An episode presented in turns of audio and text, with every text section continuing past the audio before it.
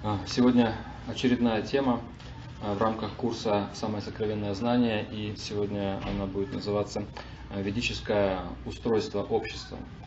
Мы уже довольно много говорили о э, философии вед, об основных понятиях, что существует два типа реальности. Существует реальность высшая, изначальная, духовная реальность.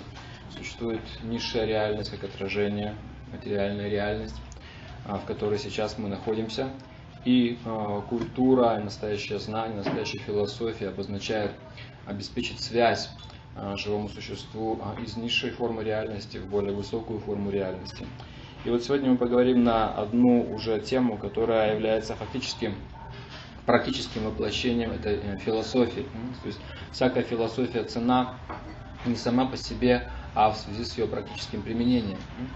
И э, тем более, когда речь заходит об обществе, конечно же, хорошо, когда духовно развивается не какой-то один человек или два или три, а когда прогрессирует э, целое общество. И э, принципиальное отличие ведического общества от э, современного общества состоит в том, что ведическое общество было построено таким образом, чтобы как раз обеспечить коллективный духовный прогресс. Сейчас тоже люди говорят о прогрессе, тоже говорят о коллективном прогрессе, но а, не о духовном. То есть сейчас духовность Э, как бы э, отдана на откуп самим индивидуумам. Хочешь развивайся, хочешь не развивайся, это твое личное дело, верить, не верить. Вот. Но э, в ведические времена вот это вот духовное развитие, это как раз и был критерием развития общества. Это была как раз высшая ценность, потому что уровень общества или уровень цивилизованности меряется тем, а, какого качества людей это общество производит. Вот, и человек может быть как бы в трех измерениях. На физическом уровне, допустим, здоровье, на моральном уровне э, этика и на духовном уровне, непосредственно духовная зрелость. И сейчас, в общем-то, люди, может быть, озабочены в какой-то степени здоровьем, э, состоянием в таком материальном плане, материальное обеспечение. В меньшей степени они э, обеспокоены моралью, даже готовы это моралью пренебречь ради какого-то временного материального такого внешнего блага. Духовность – это опция, как хотите. Хотите развивать, хотите не развивайтесь. И э, люди не понимают, э, общество не понимает сейчас, что как раз вот в этой духовной зрелости, в духовном развитии а, лежит залог всякого остального развития. И если вот это вот э, духовное развитие оставить просто, пустить на самотек, то тогда обязательно возникнут проблемы в сфере морали, обязательно. И обязательно возникнут э, проблемы с течением времени даже в физической сфере. Это общество станет э, в материальном плане очень деградировавшим, и потом у нас будет через несколько тем такая лекция «Духовный взгляд на экологический кризис». Мы увидим практическую связь как бездуховность, э, в конце концов, приводит к тому, что и э, внешняя среда начинает разрушаться. Итак, э, ведическое социальное устройство – это практическое воплощение философии вед. Есть знание, и теперь это знание воплощается на практике. Если мы посмотрим, то мы увидим, что всегда люди, вообще живые существа, имеют тенденцию как-то объединяться. Довольно редко встречаются какие-то аскеты, вот. Чаще всего закономерность такова, что человек э, существо социальное, и поэтому рано или поздно образуются какие-то э, группы. А, мужчина тянет к женщине, женщина тянет к мужчине, а, получается союз мужчины и женщины, потом появляются дети, у детей появляются свои дети, а, семья, клан, целое какое-то сообщество, деревня. Вот, и образуется такой коллектив, в котором существует определенная уже интеграция, допустим, разделение труда, какая-то иерархия, старшие и младшие. И все вступают в эти коллективные взаимодействия для того, чтобы совместно удовлетворять общие потребности. Вот мы говорили уже как-то о том, что существуют э, четыре просто такие животные или физиологические потребности, которые тоже нужно удовлетворять определенным цивилизованным образом. Питание, пожалуйста, допустим, какие-то племена тоже коллективно могут охотиться и так далее. Мужчины охотятся, женщины готовят пищу, что-то еще. Питание, сон, то есть, значит, должны строительство жилища, какой-то внутренний комфорт. А, потом значит, продолжение рода, взаимоотношения мужчины и женщины, определенная культура и защита. Оружие, армия какая-то, еще что-то. Это вот э, четыре такие общие материальные потребности. И э, чем более эффективно общество вот эти вот четыре потребности осуществляет, люди сыты, люди защищены, люди счастливы э, в личной жизни, и все у них как бы гарантировано, хорошо все защищено, считается такое более-менее с материальной точки зрения преуспевающее общество. И Например, были времена, когда, скажем, была у нас тут другая страна, Советский Союз, где не все эти потребности удовлетворялись идеальным образом, и э, мы иногда завидовали кому-то, кто живет в других странах, вот у них, допустим, лучше осуществлялась потребность в плане питания, то есть была целая, так сказать, полоса, несколько десятков лет в Советском Союзе, когда питание было серьезным вопросом. Не хватало какого-то разнообразия, чего-то еще. И вот люди думали, вот же в других местах где-то там живут.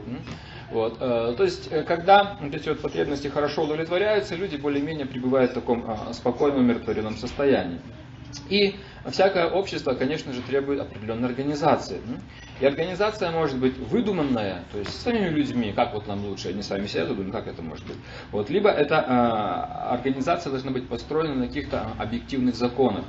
Так вот, ведическое общество было построено на основе объективных законов. Никаких социологов, никаких Карлов Марксов, которые придумывают законы э, социального развития. Это объективные законы. Вот эти законы э, изложены в Ведах. Так вот, в Ведах говорится, что изначальное общество, изначальная структура общественная, она уже есть. Она находится а, в духовном мире. И духовный мир это как бы сообщество освобожденных чистых душ, а, в центре которых находится идеальная личность, Бог. То есть это духовное сообщество уже существует в духовном мире. И главный его признак это богоцентричность. То есть Бог является центром. И когда есть такой надежный, а, крепкий, хороший центр, где стоит э, в центре идеальная личность, то вот это вот э, идеальные качества этой личности, стоящей в центре, и ее как бы такая неистощимая энергичность, потому что Бог это источник всех энергий, это и гарантирует обществу абсолютнейшую стабильность, свободу от кризисов, свободу от всяких разных деструктивных тенденций и так далее. И вот эта вот э, модель, богоцентричная модель духовного мира проецируется сюда, и в этот материальный мир. И изначально, как мы узнаем из древних э, писаний, Пуран, это такие вот хроники о деяниях древности, из этих э, древних писаний мы узнаем э, о признаках того, как жили люди в былые времена, когда вот это ведическое э, общество э, было в силе. И э, с течением времени, конечно же, так сказать, все э, разрушается, и начинается все с того, что э, Бог уходит из центра. И кто приносит Бога в центр общества? В идеале это должны быть священнослужители, интеллектуалы, то есть люди, которые э, чище других, выше других, которые обладают этими технологиями, в связи с высшей реальностью. Именно это их социальная обязанность, ответственность э, напоминать людям о том, что Бог должен жить в центре общества. И когда эти священники стали деградировать, постепенно э, Бог ушел из центра и все, так сказать, стало разрушаться. Но пока еще какие-то признаки вот этой вот духовной культуры были, общество было очень э, стабильным. Тот же самый э, Карл Маркс, когда он изучал э, разные э, культуры, разные народы, э, пытаясь вывести вот эти вот э, общие законы социального развития, он был чрезвычайно удивлен тем, что в Индии никогда не было классовой борьбы. Он считал, что классовая борьба это обязательный признак развития через противоречия, через социальные революции, через эти вот классовые какие-то конфликты, происходят какие-то перевороты, и так вот поступательное развитие общества идет. Но э, он не нашел в истории Индии этого момента, чтобы там была какая-то классовая борьба. Он был очень удивлен, что странная какая-то страна удивительная, почему они не враждуются. Вот, и поскольку он был, хотя в материальном плане человеком талантливым, в духовном плане он был совершенно слепым человеком, он не углядел э, того, что в центре этого индийского общества стоял Бог. Естественно, если как бы у человека такая духовная слепота, Бога он слоноту он и не заприметил, конечно же. И он никак не мог понять, почему это общество не подвержено никаким конфликтам. Вот, не было этого, все очень стабильное общество, вот, и все были э, вполне счастливы. Итак, э, Бог это самое общее, что есть в обществе, поскольку Он является источником всех энергий, источником всех, и как бы такой э, точкой гармонии, вокруг которой все может вращаться. И э, только э, тогда, когда Бог находится в центре, может существовать какая-то вот общественная гармония. А если э, Бога в центре нет, тогда ему на смену приходят определенные богозаменители, когда, допустим, какая-то а, монархическая модель или какая-то модель с таким ярко выраженным лидером, вот когда приходят э, какие-то великие политики, типа там э, Ленина, Сталина, Мао Цзэдуна или Ким Ир Сена, на какое-то время, благодаря своим определенным качествам, они способны удерживать власть, какую-то тоже стабильность гарантировать обществу, но поскольку никто из них реально не является Богом, то рано или поздно происходит вот падение, а, разрушение, и поэтому никакие эти э, Бога-заменители не смогли его реально заменить. Итак, а, когда а, вот эта вот а, сама идея, что общество должно стоять на прочной духовной основе а, рухнула, тогда, как бы, когда центр разрушился, да, и общество стало постепенно разрушаться. Принцип очень простой. Не нужно далеко ходить, чтобы понять.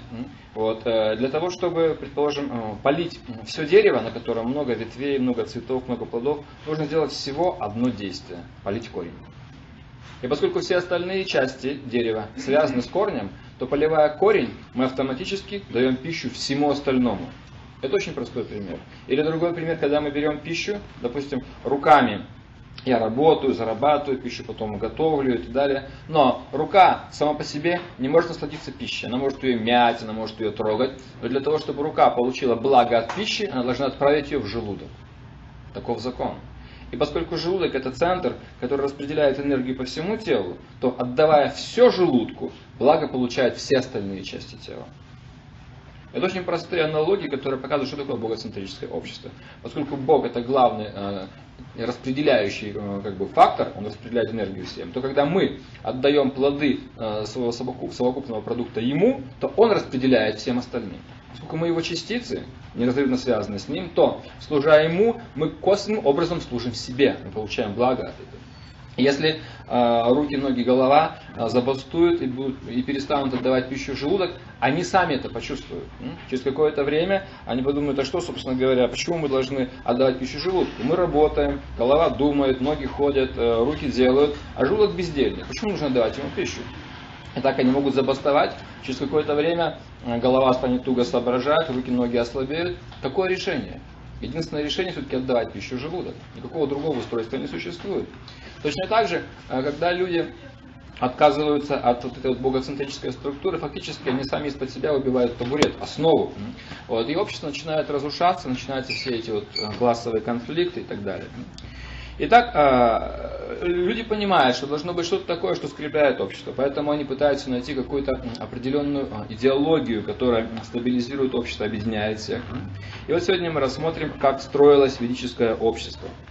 Его структура а, вытекала из нашего здесь двоякого положения – мы говорили о том, что человек в этом мире – это соединение материи и духа. И пока мы находимся в материальных телах, у нас есть какие-то определенные материальные желания, материальные планы. Поэтому первая задача – помочь человеку осуществить его материальные планы.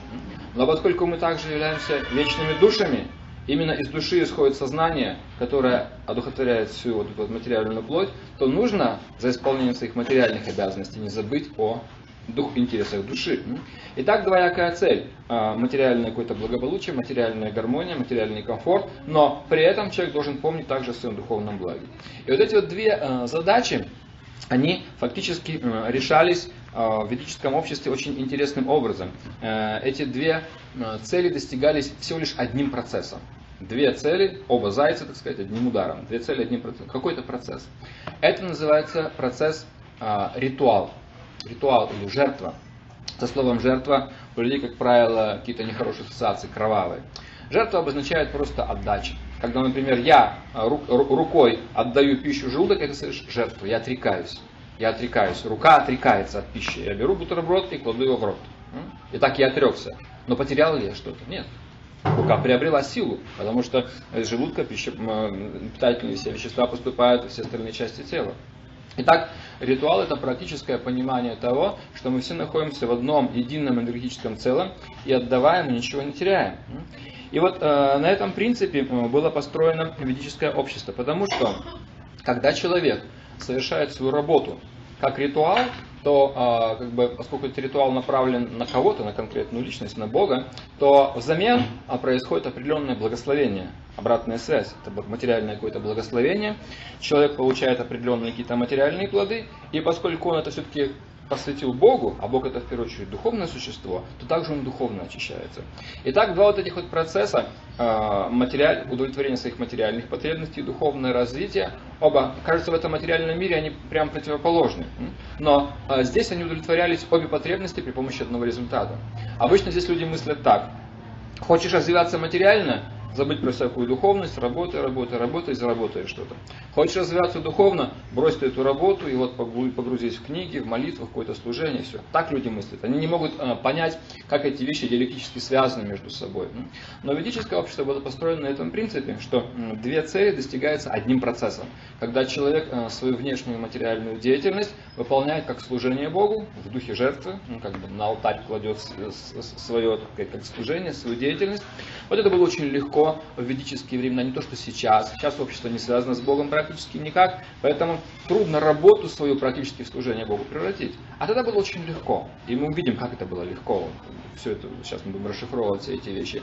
Итак, человек и материально удовлетворен, все у него в порядке. И поскольку это все является как посвящением Богу, то происходит определенное духовное очищение, духовный рост.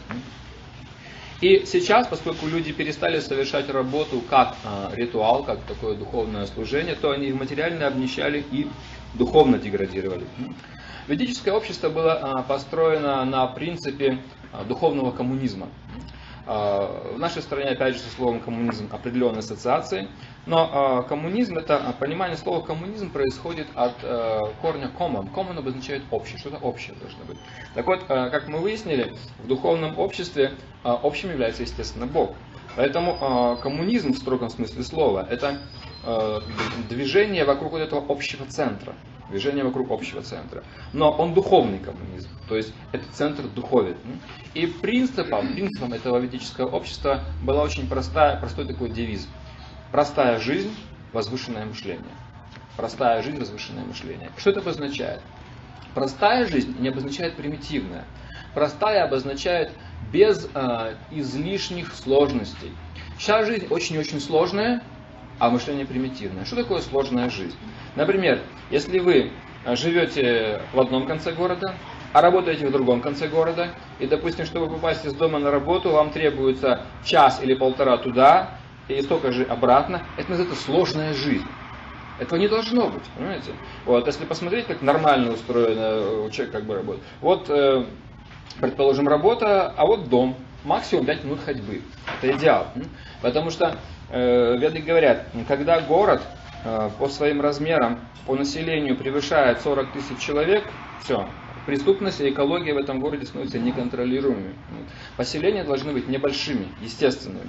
И когда эти поселения небольшие, да еще и правильно построенные, у нас потом будет тема так сказать, искусство ориентации в пространстве, Васту Шастра. Не как наш любимый город, что невозможно ниоткуда никуда вообще по прямой пройти. Вот. А город должен иметь нормальную форму квадрата, вот, где все четко, как бы, из одного места в другое можно попасть, если не прямо, то косвенно, очень-очень просто. Города не спонтанно складываются потому что 145 лет назад эта шхуна Манжура имела счастье, так сказать, найти тут убежище в бухте Золотой Рог, и теперь город тут случайно, так сказать, оказался заложником всего этого. Вот. А города планировались, все было построено, так сказать, очень четко, очень здорово. И э, простая жизнь обозначает, что нету лишних сложностей. Почему человек должен час или полтора с работы на работу? Почему так долго? Почему из-за этого он теряет столько времени во всех этих вещах? А если еще, скажем, э, зима, снег или дождь, так это все, так сказать, уже опоздание гарантировано и позднее возвращение домой гарантировано. Это просто маленький пример того, что такое означает сложная жизнь. А, другой пример сложности жизни это о том, что, предположим, сейчас, э, предположим, закрой рынки, и город начнет вымирать. Здесь ничего есть, понимаете? Вот, а простая жизнь означает, вот твой дом, вот твоя пища в двух метрах. Ты просто эту пищу берешь и готовишь. Очень просто, понимаете? Вот простая жизнь обозначает, что а, вот э, ты зависишь не от каких-то там сложных таких вот вещей, как э, электростанция или какой-то там водоканал, а очень просто как бы берешь дрова в печке, вода в речке, все очень просто, легко и быстро, это простая жизнь. Наша жизнь очень сложная, потому что вокруг нет ни воды, ни тепла, ни пищи. То есть придумана очень сложная инфраструктура, запутанная. Когда какое-то звено вылетает, э, промежуточное или ключевое, все сидят без света, без воды, без пищи. Это обозначает глупая жизнь, понимаете? Хотя нам кажется, что это очень развитая цивилизация, по сути это очень глупая жизнь. Простая жизнь обозначает все очень просто, все очень легко. Мы должны жить ближе к природе, ближе к естественным ресурсам. Работа дом, так сказать, все эти вещи не должны быть далеко друг от друга. И так, благодаря этому экономится масса времени. Вот, э, люди живут ближе к природе, поэтому у них развивается более естественный чистый разум. Они видят, как существует, как природа управляется Богом. Вот, тут в этом мире сложно понять, как это все происходит, в искусственном мире. Вот, и э, у них высвобождается много времени э, для духовной практики. Вот это называется простая жизнь, возвышенное мышление. Когда люди используют э, в своей жизни естественные технологии. Сейчас мы используем в своей жизни искусственные технологии, синтетические, разработанные такими накрученными, навороченными мозгами, вот, но все оказываются заложниками этого. Когда просто выключают свет, у вас не работает ни плита, э, ни компьютер, ни телевизор, ничего, ни кондиционер, просто одним действием выключается все.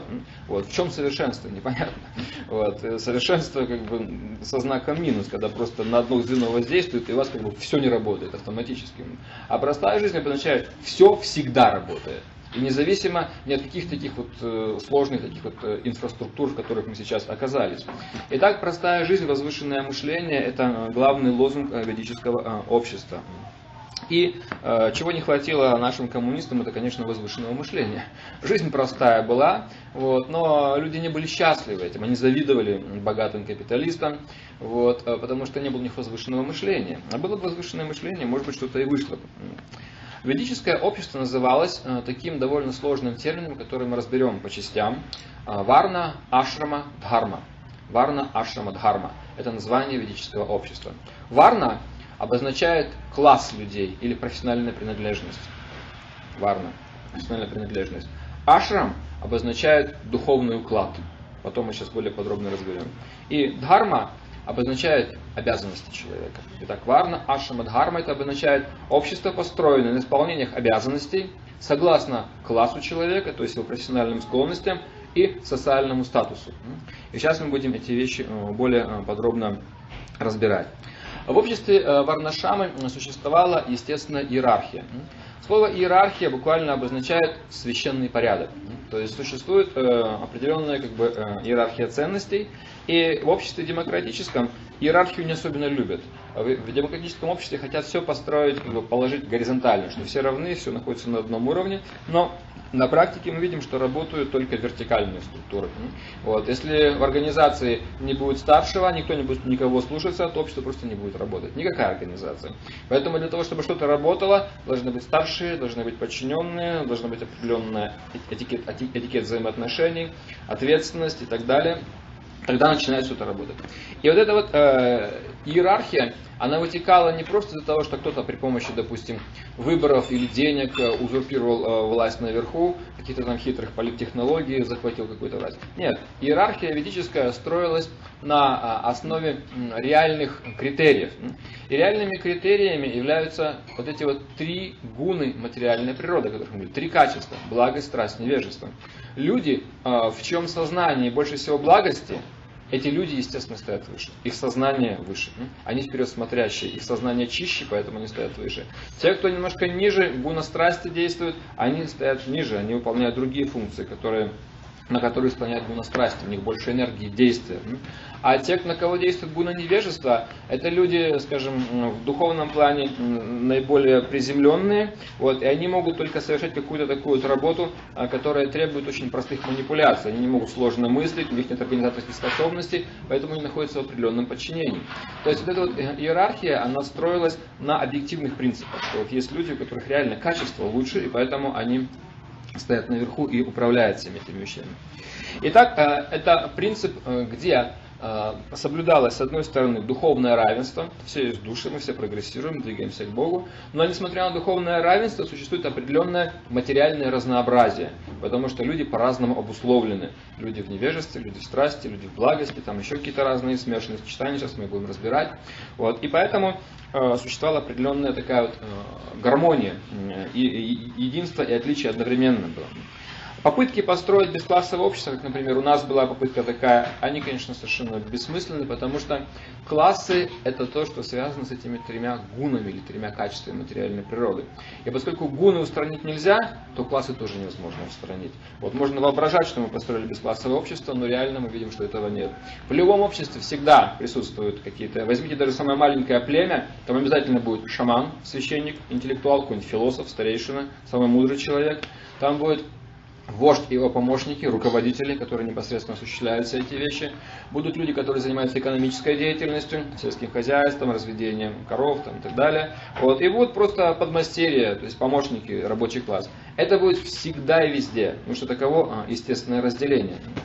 И вот теперь мы будем более подробно говорить о первом аспекте этого ведического общества – варны. Варна обозначает класс. Итак, э, эти э, классы или варны они э, имеют очень э, хороший как бы такой э, прообраз в природе.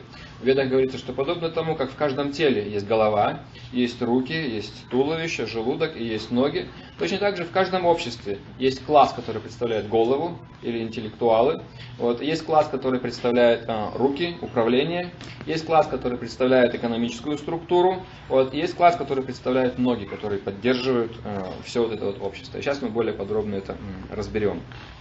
Это вот сравнение общества э, как бы с телом, э, это очень важный принцип, который нужно понимать, что общество это социальный организм определенный. И для того, чтобы организм функционировал, организму нужна и голова, и руки, и ноги, и все остальное. А если нет какого-то, э, нет руки, нет ноги, инвалид, понимаете, уже не может нормально функционировать. Когда головы нет, сами понимаете, даже жить вообще не может человек. Вот, и э, вот эти вот все как бы части тела, они есть, но мы знаем, что жить они будут только тогда, когда все это одухотворяется единым сознанием. Единое сознание должно пронизывать все эти разные части тела. И когда единое сознание пронизывает все части тела, руки, ноги, голову и так далее, тогда, хотя они разные, руки от ног сильно отличаются, желудок от головы тоже отличается, они все работают в гармонии. Почему? Потому что единое сознание принято. Я понимаю, мы есть одно тело. Вот. И когда такое единое сознание есть, тогда голова, хотя она и стоит выше всех, она не смотрит на ноги свысока. Потому что, понятно, это мои ноги. Мои ноги. Если, предположим, я подумаю, я голова, подумаю, о, эти ноги, они это самый низ, это самое низменное, что есть. И не позабочусь об этих ногах, допустим, не куплю вовремя ботинки или что-то еще такое, то я сам буду испытывать боль, потому что у ног будут определенные проблемы. То есть, благодаря вот этому э, единому сознанию, э, в обществе, э, все остальные части тела или все остальные классы получают определенную заботу. Сейчас, к сожалению, такого единого сознания нет. И поэтому классы борются между собой. Определенно существует конфликт. Э, рабочие, особенно раньше это все было проявлялось, недовольны. Э, рабочие протестовали против буржуев и так далее. Они протестовали против интеллигенции, которая плевать было, так сказать, э, на, на всех остальных. Вот, то есть не было такого единого сознания, и поэтому в обществе существовали определенные конфликты, какие-то революции, перевороты и так далее. И когда этого единого сознания нет, тогда э, все классы общества действуют как лебедь, рак и щука. В разные стороны просто тянут, никакой гармонии нет, есть конфликт. И вот теперь мы будем э, рассматривать э, каждый класс в отдельности э, и коротко рассмотрим обязанности этого класса по отношению ко всему обществу. Первый класс – это люди, которые находятся под воздействием гуны благости.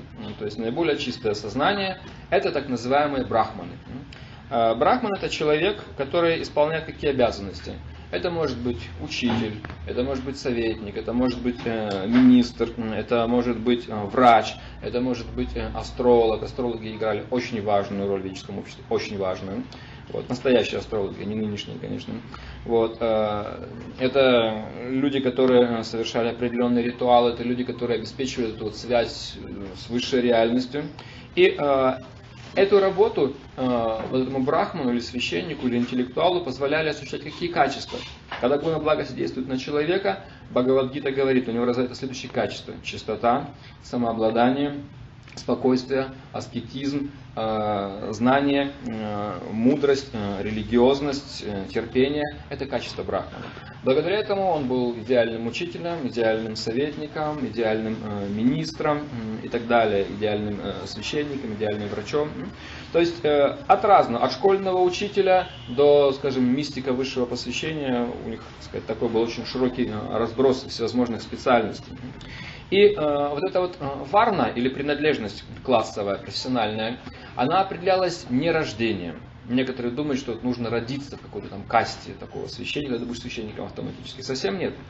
Э, в Бхагавадгите э, э, Кришна говорит «Чатур варням моя сриштам гуна карма вибхагаша». Он говорит, в этом обществе существует четыре класса, которые определяются по качествам. Он говорит, не по рождению, а по качествам. Гуна карма. Гуна обозначает качество. Карма – это деятельность, которая мне это качество склоняет определенное. Не джанма, не рождение, а гуна карма. Итак, э, качества определяются, вернее, э, специальности определяются по качествам. Мало родиться в семье врача или в семье адвоката, чтобы стать врачом или адвокатом. Нужно пройти обучение.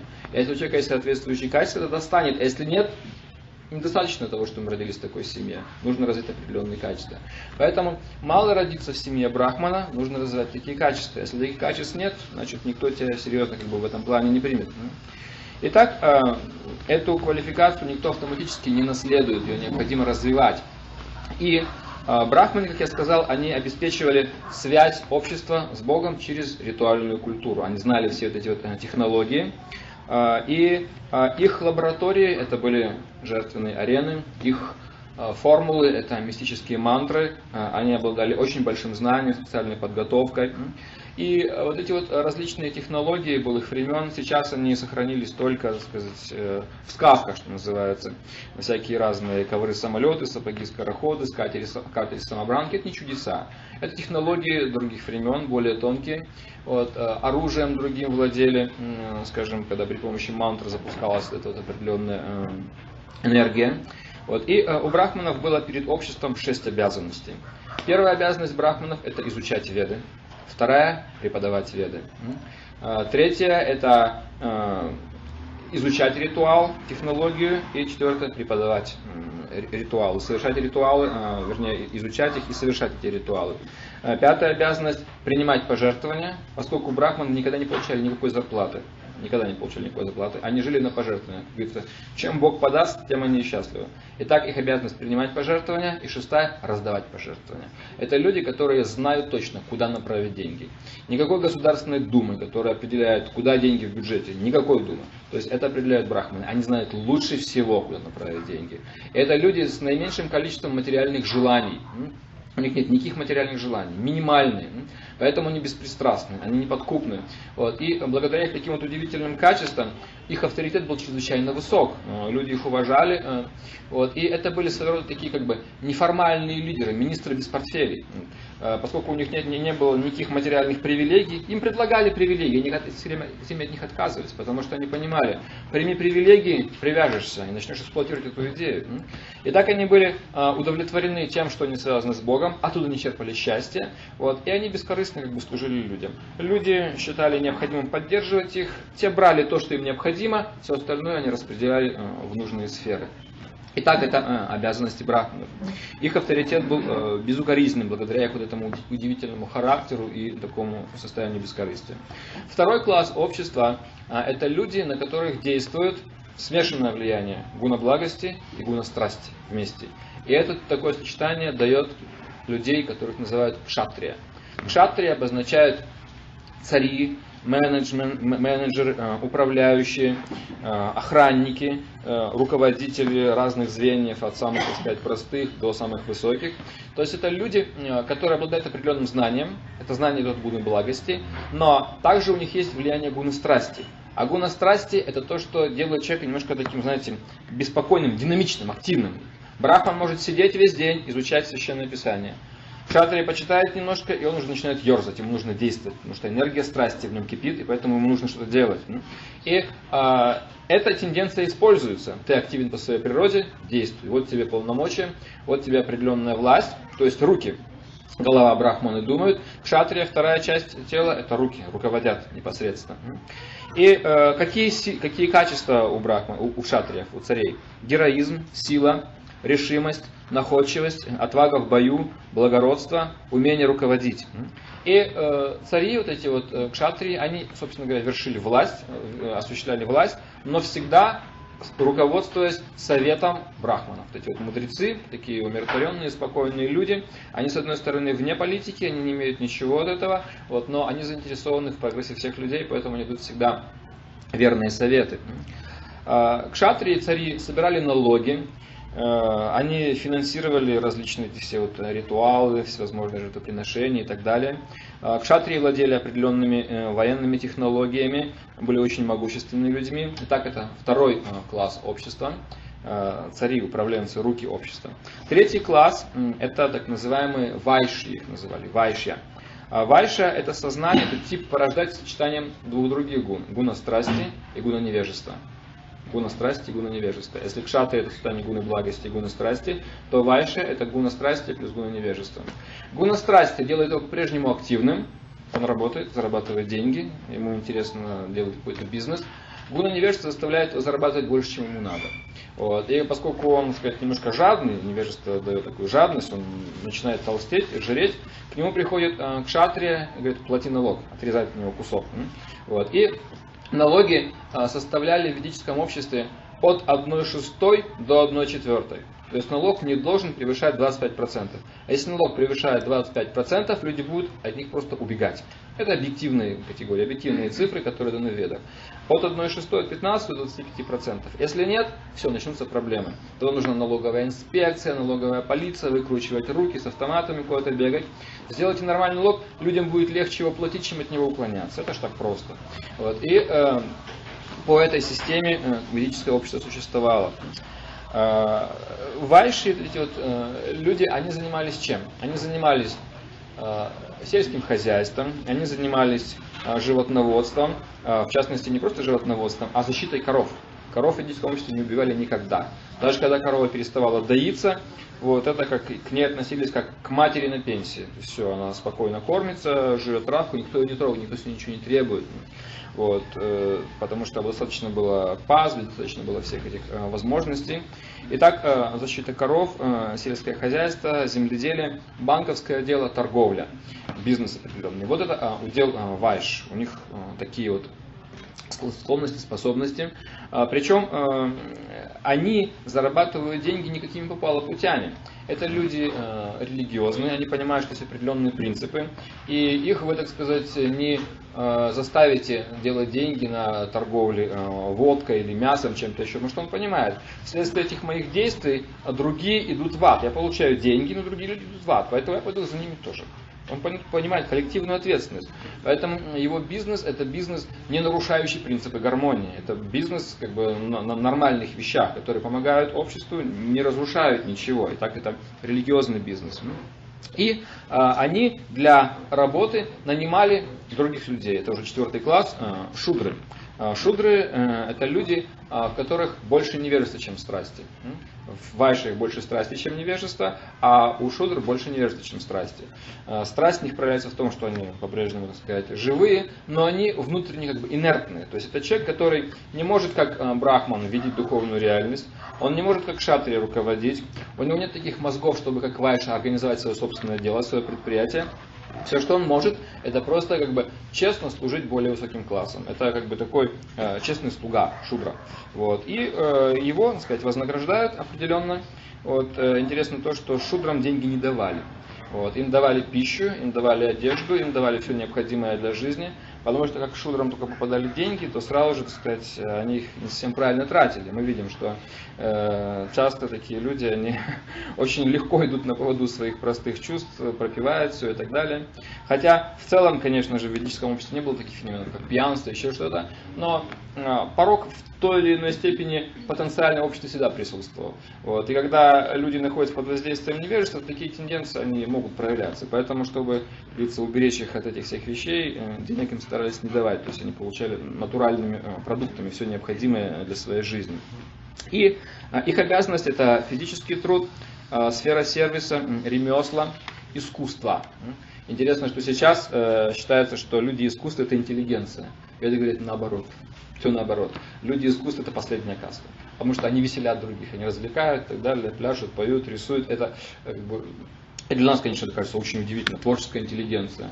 Но, как правило, творческая интеллигенция, у них есть свои особенности, они любят, так сказать, всякие горячительные напитки и прочие, прочие разные, что как раз квалифицирует их как шутер.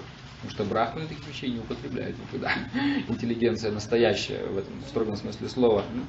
Итак, э, существует определенная интеграция между этими э, классами. Как, предположим, э, все тело сейчас. Если я хочу перейти через дорогу, что нужно? Нужно, чтобы голова сообразила, зеленый свет или красный свет, дала направление. Э, нужна определенная энергия, которая исходит из желудка. Это класс этих торговцев. Нужны ноги, шутры, которые будут переставлять. И нужны руки, на всякий случай, как бы защищаться, если я вдруг начну там падать или как-то на меня будет наезжать, я руками могу оттолкнуться. То есть э, вместе эти четыре э, как бы, части тела, четыре класса сотрудничают для того, чтобы перейти на другую сторону. Так вот, ведическое общество, оно тоже так было построено, что вот эти вот четыре класса вместе в интеграции работают ради общего блага. Мы можем сказать, смотрите, ведь сейчас тоже есть интеграция, тоже есть четыре класса, тоже есть свои интеллектуалы, есть свои управленцы, э, свои э, бизнесмены, есть свои рабочие. В чем принципиальная разница? Мы должны вернуться к началу. Нынешнее общество не является богоцентрическим. Вот, и поэтому, хотя четыре класса есть, все, так сказать, э, руки, ноги, голова, желудок, все, все работает, но коллективного духовного прогресса мы не наблюдаем. Скорее мы наблюдаем коллективную духовную деградацию. Именно потому, что э, отсутствует этот вот принцип э, богоцентричности, не существует Бога в центре. И началось, естественно, как бы, разрушение с того, что интеллигенция или брахманы, священники стали деградировать как говорится, рыба гниет с головы. Это общий принцип. Буквально пару недель назад, я так случайно краем глаза увидел по телевизору, выступал этот известный академик Капица. А, его спрашивали там что-то такие какие-то вопросы по поводу социального развития и так далее. Он сказал такую потрясающую фразу, очень точную. Он сказал, что, ну, он, конечно, говорил примитивно к нашей стране, он сказал, что интеллигенция предала народ полностью. Интеллигенция предала народ. То есть интеллигенции наплевать вообще на какое-то развитие. Интеллигенция не имеет сейчас истинного реального видения. Вот, лучшие из интеллигентов работают на войну, вот, во всяких разных закрытых, так сказать, ящиках, вот там их мозги используются. Вот, остальные а, говорят умно о бессмысленности жизни и, так сказать, запивают это все. Вот и все. То есть крайне редко встречаются настоящие интеллигенты, которые способны указать людям истинную цель жизни. Итак, это то, с чего начинается деградация общества. Голова, настоящие брахманы, настоящие, интеллектуалы и священники теряют понимание цели жизни, теряют э, понимание Бога, теряют технологию связи с высшей реальностью. И э, постепенно, раз они деградируют, другие классы перестают их уважать. Естественно, раз они теряют свою квалификацию, их перестают слушать. Поэтому они так между собой эстетствуют, разговаривают о судьбах русской интеллигенции, о том на всем, но им плевать на всех остальных и всем остальным плевать на них. То есть как бы такое произошло уже разделение, сама в себе закапсулирована эта интеллигенция.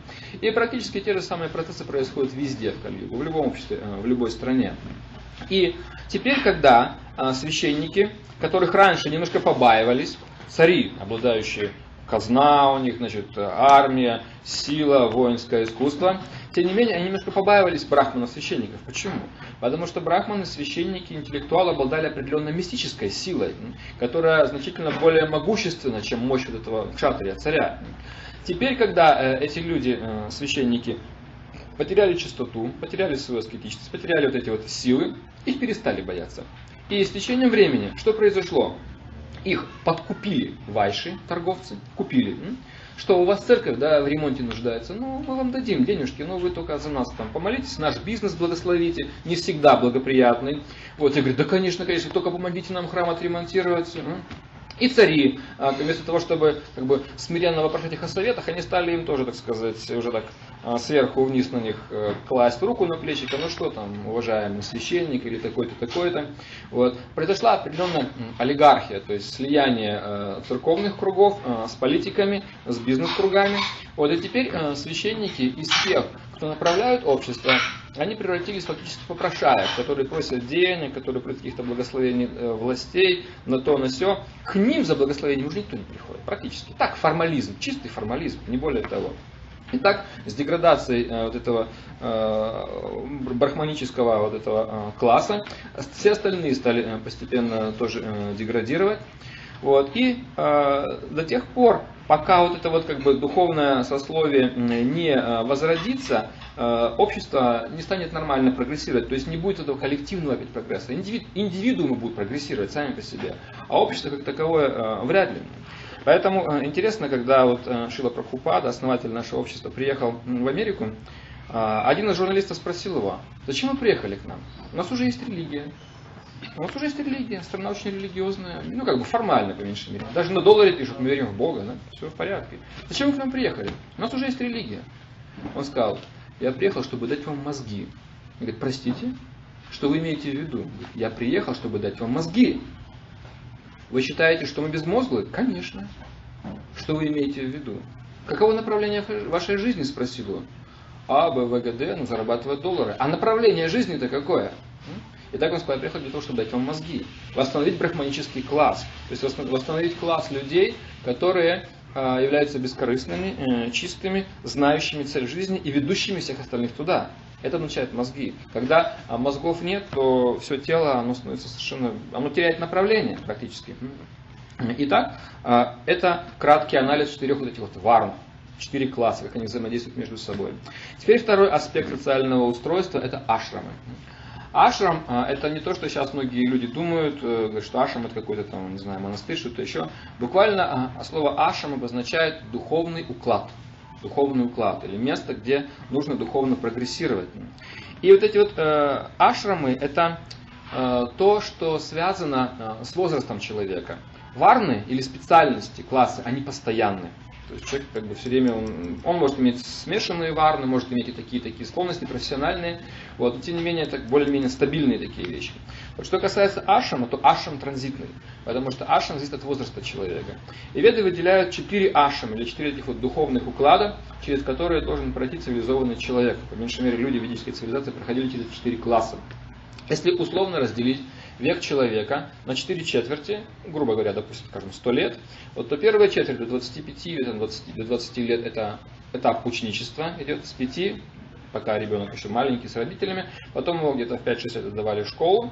Вот и так где-то с 5 до 20 или 25 лет этап ученичества. Потом наступает э, вторая четверть, э, этап семейной жизни. Потом третья четверть это этап постепенного отречения, пенсии, откуда дело, когда дети уже выросли, все уже как бы не так напряженно. И последняя четверть это полное отречение. И сейчас мы вот эти вот э, четыре ашама э, более подробно рассмотрим. Итак, э, первый уклад или ашрам называется ашрам брахмачари. Брахмачари обозначает послушник или ученик. То есть тот, кто находится в школе учителя, вот, э, как правило, э, эти э, ученики, они учились в особых школах. Эти школы называли гуру кула. Гуру это учитель, кула обозначает школа, отсюда все эти скул, школа это от санскритского корня кула. Итак, гуру кула это школа, во главе которой стоит духовный учитель. Причем сразу такая интересная особенность, что в гурукулах учились только мальчики. Девочки проходили обучение дома под руководством а, мамы, бабушки, старшей сестры. Они тоже изучали определенные книги, писания, все эти науки. Вот, но их также обучали всяким разным таким прикладным вещам, как там, домоводство и прочие вещи. Вот, э, потому что жизнь в гурукулах была очень аскетична. То есть там как такой немножко элемент спартанской был вот, такой культуры, который э, для женского тела не очень, так сказать, благоприятен. Вот, поэтому в гурукулы ходили э, только мальчики, а девочки свое обучение дома э, проходили. И вот э, этот брахмачарь, э, ученик, э, он учился под руководством учителя. Слово гуру буквально переводится тяжелый. Учитель обозначает тяжелый. Он, он полон знания. И своим весом учитель должен немножечко, так сказать, придавить ученика, э, потому что первым э, ну, как бы, делом в ученике развивались качества. Не то, что он пришел в первый день и сразу ему дают знания об ОГД, дважды два четыре, еще что-нибудь такое, какой-нибудь там бином Ньютона. Нет. Сначала в человеке развивали качества определенные. И когда человек проявлял э, дух служения, смирения, правильного отношения, вот теперь на эти хорошие качества уже накладывалось знание. Никогда нельзя давать знания человеку с низкими моральными качествами. Сейчас мы видим, что система образования такова, независимо от ваших моральных качеств, то есть знание, и поэтому знание оказывается порой в руках очень морально таких неустойчивых людей, от этого многие страдают. Вот и так сначала учитель под воздействием своего как бы веса, гуру тяжелый, он развивал дисциплину, определенные качества, дух служения, дух послушания, смирения в учениках. И когда он увидел, что у него развиваются нормальные моральные качества, теперь уже он давал знания. То есть знание накладывалось на моральную основу. Потому что если дать знания без морали, то тогда будет то, что сейчас. То есть знание оказывается в руках аморальных людей. Это очень опасно, понимаете? Очень опасно. Поэтому развитие морали должно предшествовать развитию знания. Таков закон. Если мораль убирается и знание дается без морали, мы все потом от этого пострадаем. Итак, это обязательное условие развития сначала морали, только потом э, сверху накладываются вот эти вот э, уже уже, уже информация дается определенная. Потому что мы говорили уже о том, что э, смысл э, воспитания или обучения не только в информации, а в трансформации. Изменение должно произойти. То есть знание должно использоваться для того, чтобы трансформировать э, сознание человека. Э, итак, э, где-то примерно в 17-18 лет происходила определенная уже специализация, когда уже, скажем, человек немножко становится более зрелым. Учитель, он также очень внимательно следил э, за этим учеником и э, определял его склонности заранее. Он видел, что, допустим, это человек брахман, ему нужно больше учиться. Они учились на 5 лет больше, как правило. Кшатрии учились меньше, потому что их активная природа уже не позволяла им, они уже начинали другие более практичные вещи осваивать. А, вайши учились еще меньше, шудры еще меньше, начальное образование, потому что им, им скучно. Если мы видим, например, а, возьмите обычную школу, там в каждой школе будет два, в каждом классе 2-3 отличника, потом какое-то количество этих самых хорошистов, а, чуть больше будет всяких смешанных троечников хорошистов и несколько таких э, совсем никуда не годных для, для обучения. Вот. То есть, ну это как бы мы самых плохих мы не будем брать. Вот, а большинство людей так вот, 3-4 они учатся до какого-то определенного момента, далеко не все идут потом э, продолжать свою учебу. Вот. И те, у кого есть способность учиться дальше, им дают дальше более углубленное знание, это брахманы. Вот. Те, кто классы ниже, им, естественно, обучение э, идет э, меньше. Теперь э, второй класс, вернее, второй уклад э, жизни, его называют семейный уклад жизни, это грехасти их называют. Грех обозначает дом, то есть люди, живущие уже у себя дома. А ученик живет вашими учителя, Гурукуле, а этот Грихаска уже в своем доме живет, у него свое хозяйство. Вот. Причем интересно, что когда этот ученик возвращался из Гурукулы к себе домой, то то место, где, куда он возвращался, все помогали ему. Он пришел, новый человек, а, молодой человек, новую семью должен создавать. Каждый член общины давал ему по рупии и по кирпичу. Все. И очень просто было построить дом. Каждый дал вам по рупии, каждый по кирпичу, вот у вас уже раз, два, три, дом собрался. В Индии очень просто все, там нет проблем с отоплением, со всеми этими вещами. Дверей много не надо, вот, никаких, э, когда есть принципы чистоты и честности в обществе, все очень просто. Итак, наступал второй э, уклад жизни, э, грехастый, семейный человек. Э, причем интересно то, что ведический принцип, о нем мы будем более подробно говорить в следующий понедельник, это то, что женщина на всех этапах своей жизни должна находиться под защитой. Это что обозначает? Это обозначает, что в детстве должна быть под защитой отца, в юности под защитой мужа, в старости под защитой уже взрослых детей.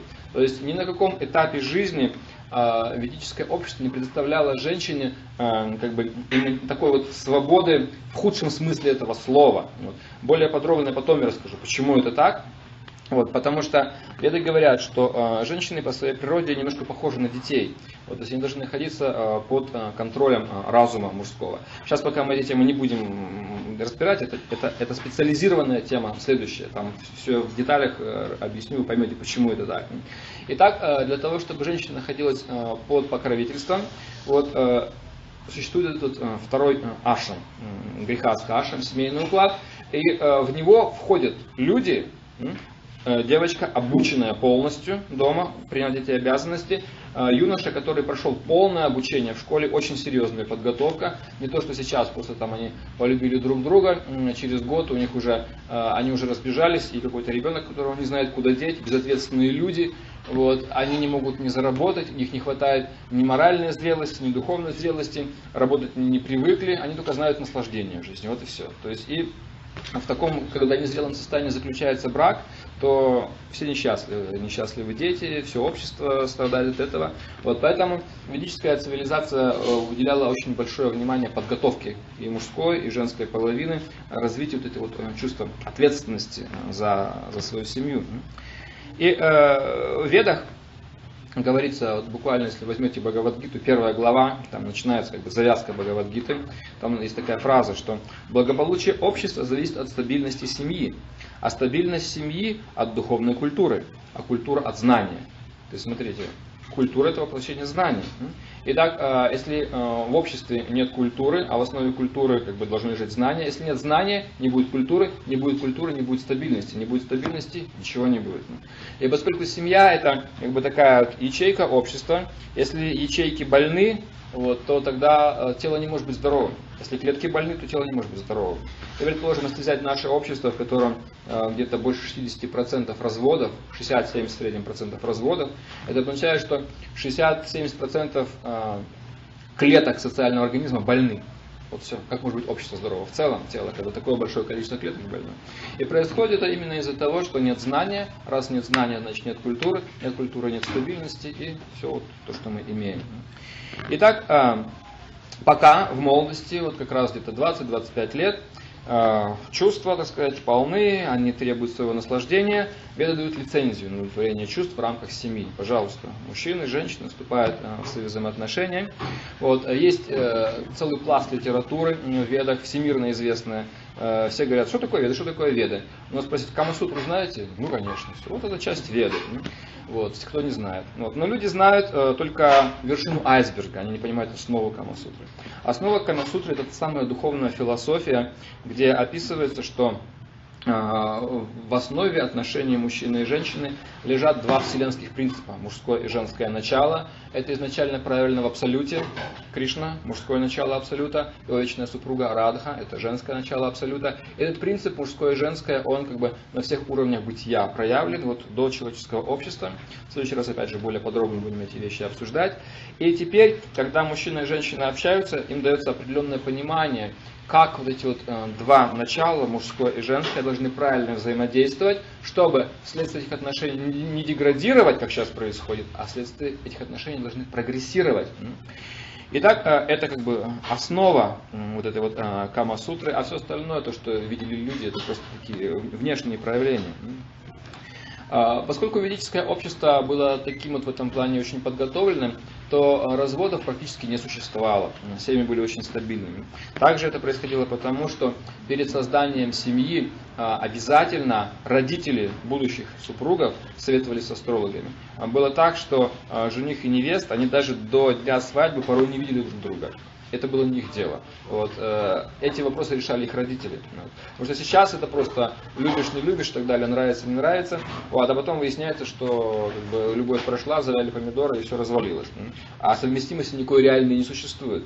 Вот, поэтому родители, мужчины и женщины, этих вот будущих супругов, они э, советовались с астрологом на предмет совместимости. Если гороскоп совместимый, все их знакомили тогда уже. А если не совместимы, какой смысл их сводить, чтобы потом они разошлись быстро, только лишние травмы наносить людям а, моральные. Вот. А, итак, благодаря знанию, благодаря консультациям, благодаря такой вот как бы общей подготовке, общество было чрезвычайно стабильным. Семья стабильна, значит общество стабильно. Если много семей стабильно, значит общество стабильно. И благодаря этому существует определенный а, порядок, определенная культура. Люди в материальном плане счастливы и духовно могут развиваться. И пока э, люди ведут э, семейный уклад жизни, у них существует большая очень ответственность, а кроме экономической деятельности, поддержания, очень большая ответственность – это воспитание детей. Вот. И э, здесь, в этом плане, конечно, ведическая культура, она очень глубока и очень интересна. Э, существует такое понятие ведической культуры, как самскары. Самскары – это определенные ритуалы, э, которые сопровождали человека еще даже до его зачатия момента, только он должен войти в чрево матери, еще до зачатия, до момента, когда он выходит из тела, когда уже оставляет тело, умирает. То есть начинаются очистительные процессы, пока он только еще готовится войти в чрево матери для зачатия, и заканчиваются одни 10 самскар. 10 самскара, когда человек уже умирает, его как бы провожают тоже определенными ритуалами. Итак, вот эти вот 10 основных самскар, это 10 таких ритуалов, за которые ответственны как раз семейные люди. И начиналось все с так называемой Гарпадхана Самскары. Гарпадхана Самскара это ритуал, который проводили мужчина и женщина перед зачатием. Сейчас э, дети являются таким побочным продуктом половой жизни. Случайно рождается. Ну, случайно, вот все. Беременность, ну что, будем рожать, ладно. Вот. А в ведические времена, когда людей обучали контролировать чувства, то зачатие это был Э, процесс контролируемый. Астрологи высчитывали так называемую мухурту, это благоприятное время для зачатия. Потому что есть время, э, когда начинаются дети, которые потом рождаются непонятно кем. Это или у них, так сказать, отсутствует голова, или проблемы со здоровьем и так далее. То есть люди совершенно не, живут в пространстве времени, совершенно не зная законов пространства времени. Так вот, веда обозначает знание, ты должен знать все. Не знаешь сам, обратись к знающим. Вот. Для этого э, проводились определенные консультации, и а, самое главное, это не только время зачатия благоприятное, а также правильное сознание, в котором пребывают отец и мать. Потому что своим сознанием они притягивают живое существо сходное.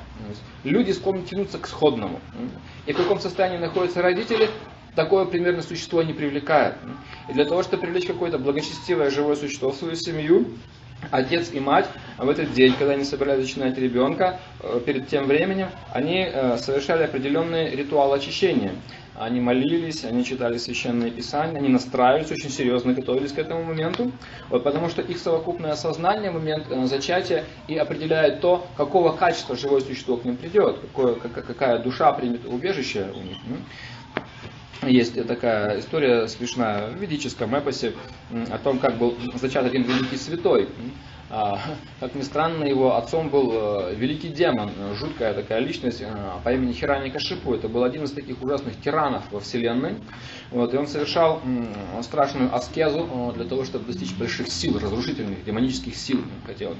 Вот, а, и его жена была дома, он значит, пошел в лес, какой-то там горе, и он Э, совершал аскетические подвиги, молитвы, умерщвлял свою плоть с желанием получить эту э, демоничную силу. И э, ну, это был как бы такой определенный план, был на него тоже определенный взгляд. И два великих мудреца, э, которые были там, они сыграли с ним такую очень интересную шутку. Э, они обратились в двух таких воробушках, сели на дерево, под которым стоял этот э, Хиральник Ашипу, э, и такими резкими высокими голосами стали петь мантру одну ведическую. Ом намо нараянaya, ом намо нараянaya. Слава тебе Нараяна, слава тебе Верховная, они пели. И такими острыми, въедливыми голосами они пели эту мантру, что он стоял, она ему как записалась. Знаете, бывает, как в былые времена, э, утром какая-нибудь э, песня играет, и она на весь день потом входит, и не можешь ее, так сказать, из головы выкинуть. Вот он стоял, и ему эта мантра «Ом намо нараяна» врезалась. И он подумал, медитация моя полностью провалилась, невозможно, пойду-ка я домой. Немножко расслаблюсь, отдохну, потом опять вернусь. И он шел домой, в голове у него все крутилось. Это «Ом намо нараяна», «Ом намо нараяна», «Слава тебе, нараяна», «Слава тебе, слава тебе, Верховный». Хотя он, конечно, в жизни Верховному никогда не поклонялся. Он поклонялся другим личностям, у других он просил эту демоничную силу свою. И когда он пришел, он никак не мог из головы выкинуть эту мантру. И он подумал, что лучший способ расслабиться будет это вот со своей женой, так сказать, развлекаться. Они возлегли на это брачное ложе. И, э, так сказать, в момент э, их вот этого соединения в голове у него крутилось «Ом намо нараяна». Вот. И э, сыном его стал великий святой. То есть вот эта вот как бы медитация, даже в форме звука э, на Бога, она передалась ему. Вот. И э, его сын э, Прохлад э, стал великим святым, хотя папа был его великим демоном. Там была потом между ними а, сложные отношения, это уже другая тема. Одним словом, состояние сознания родителей а, очень э, сильно передается детям.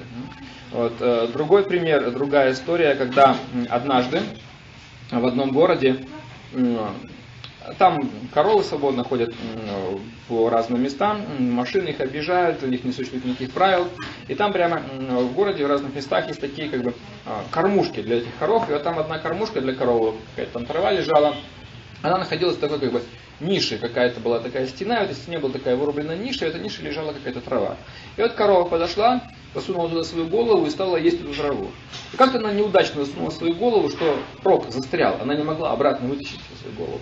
И в Индии народ очень такой отзывчивый, простой, там целая куча народа вокруг а, собралась и стали как бы думать, как же оттуда ее вытащить. Вот, советы друг другу давать, обменивать сомнениями. Подошел один человек и говорит, А что вы думаете? Просто возьмите этой корове рог, отпилите, да и все, и вытащите. И так случилось, что это в толпе этих э, зевак был один а, царский шпион для изучения общественного мнения, он там находился. И когда он услышал, что какому-то человеку пришла в голову такая мысль, корове отрезать рог, а, он пришел к царю и сказал, знаешь, дорогой, а, в твоем царстве есть человек, который готов совершить насилие против коровы, корове рог отрезать.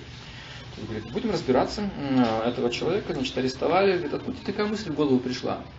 Он говорит, да я не знаю, как-то вот сама пришла, да и все, так просто рог отрежьте, и голова коровы вылезет из этой дырки. А, они говорят, ну ладно, мама твоя жива? Жива еще, позовите маму.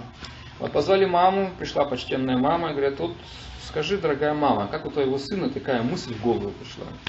Вот и стали они раскручивать всю эту ситуацию назад, и мама говорит, ну, дело было так.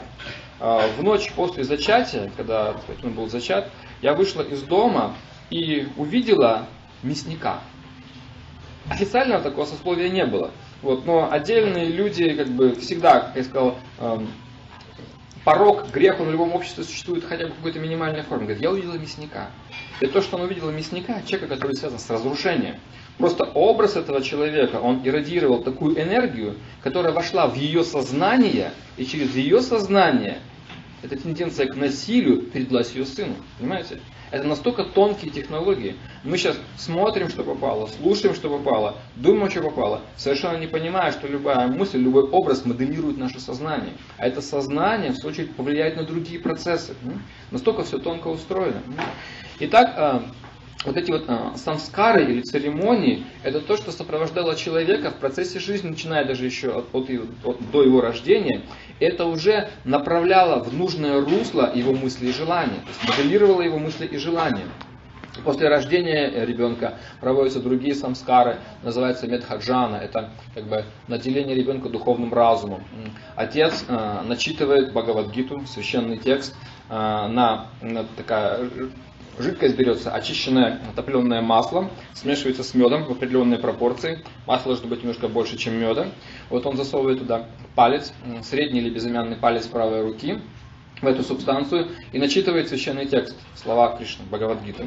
Вот это знание как передается в эту субстанцию, оно заряжается этим определенным знанием. Потом, когда родился ребенок, золотой ложечкой или золотым кольцом, вот эта, эта субстанция капается ему на язык с определенной мантрой, тоже наделение ребенка трансцендентным духовным разумом, чтобы не просто по материальным понятиям разумно, чтобы был духовный разум. А, другая церемония или самскара – это наречение именем, правильное имя должно быть, потому что а, имя это звук, а звук это а, самая тонкая как бы, часть реальности. И каждый человек рождается в определенный момент, когда Луна проходит через определенное созвездие, 27 созвездий сны существует, потом, когда астрологию будем проходить, я коротко скажу об этом. И в зависимости от того, в какой четверти какого созвездия находится Луна, должен быть определенный звук, с которого должно начинаться имя человека. Бывают случаи, когда человек просто получает неправильное имя, много проблем имеет от этого. Например, э, моя жена, она родилась и выросла э, в одном поселении э, мусульманском в Сибири. Ну, там татары были, там был мула, все. И вот одна из родственниц, у них там большая семья была, много родственников, одна из родственниц в этой семье сильно болела, никак не могли ее вылечить вообще ничем. И они пошли к этому муле, к этому мусульманскому священнику, он спросил, как зовут? Назвали имя, он говорит, что за имя вообще? Этому человеку другое имя должно быть совершенно. Поменяйте имя. И он посоветовал, какое должно быть имя, дали имя, она выздоровела. Вот. То есть э, смысл в том, что когда это, конечно, не всегда так просто происходит, но тем не менее, это, этот фактор тоже очень важный, э, имя. Вот. А, и э, церемония намакарана, наречение э, нужным именем, следующее. Вот. Потом идет э, следующая самскара, это определение склонности человека, когда перед ребенком, э, только он научился ползать, еще не ходить, на э, чистой ткани раскладывают четыре предмета. Э, кладут книгу, священное писание, кладут оружие, кладут э, деньги и кладут какой-нибудь рабочий инструмент. Кем он будет? Брахманом, кшатрием, вайшей или шудрой. Ребенок пока не понимает. Ему только вот полгода научился ползать. Перед ним кладут эти вот э, э вещи, и он автоматически к чему-то тянется сразу же. Это уже склонность, которую нужно развивать. Вот, э, потом э, идет самскара, когда ему лет где-то 12 уже, это духовное посвящение, на него одевают священный шнур, мантру определенную дают. Вот, потом идет следующая э, самскара, это свадьба, свадебная церемония, это тоже очень важная такая интересная церемония. Э, когда люди принимают на себя определенные обязательства, это очищающая церемония тоже. Вот. Еще там кое-что есть. И последнее это антиштикрия, когда человек уже умирает, вот теперь это живое существо, его всю жизнь направляли к Богу, и теперь, когда он уже ушел, его как бы продолжают направлять все недостающую духовную энергию, ему посылают, так сказать, догонку, посылка такая духовная. Это называется культура. То есть вот такое общество, это общество подлинной заботы о человеке как о душе, именно как о душе.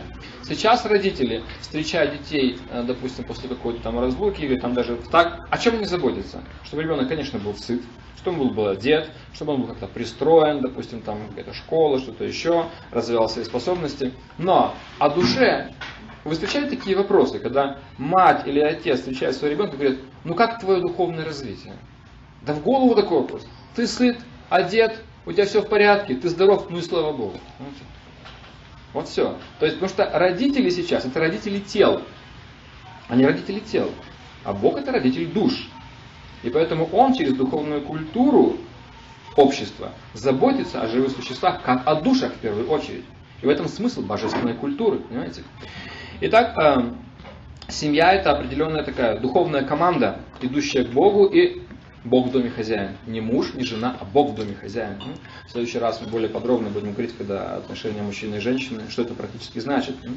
Итак, это второй уклад жизни, в котором э, развивался человек. Третий уклад жизни, э, который соответствует уже примерно возрасту э, с 50 до 70, это когда уже семейная жизнь, уже дети выросли более-менее, вот, называется ванапрасха.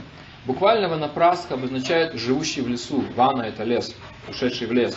Это так называемые пенсионеры, когда они уже практически отдали э, свой долг обществу, семье.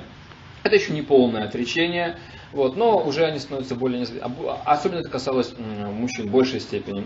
Иногда вместе муж и жена путешествовали по святым местам, они уже э, меньше ели, между ними отношения, уже практически не было половых отношений, уже как бы интерес такой, чисто дружеские такие отношения на, на этом этапе наступают. Вот, э, и они э, готовятся к тому, что неизбежно как бы происходит расставание души с телом.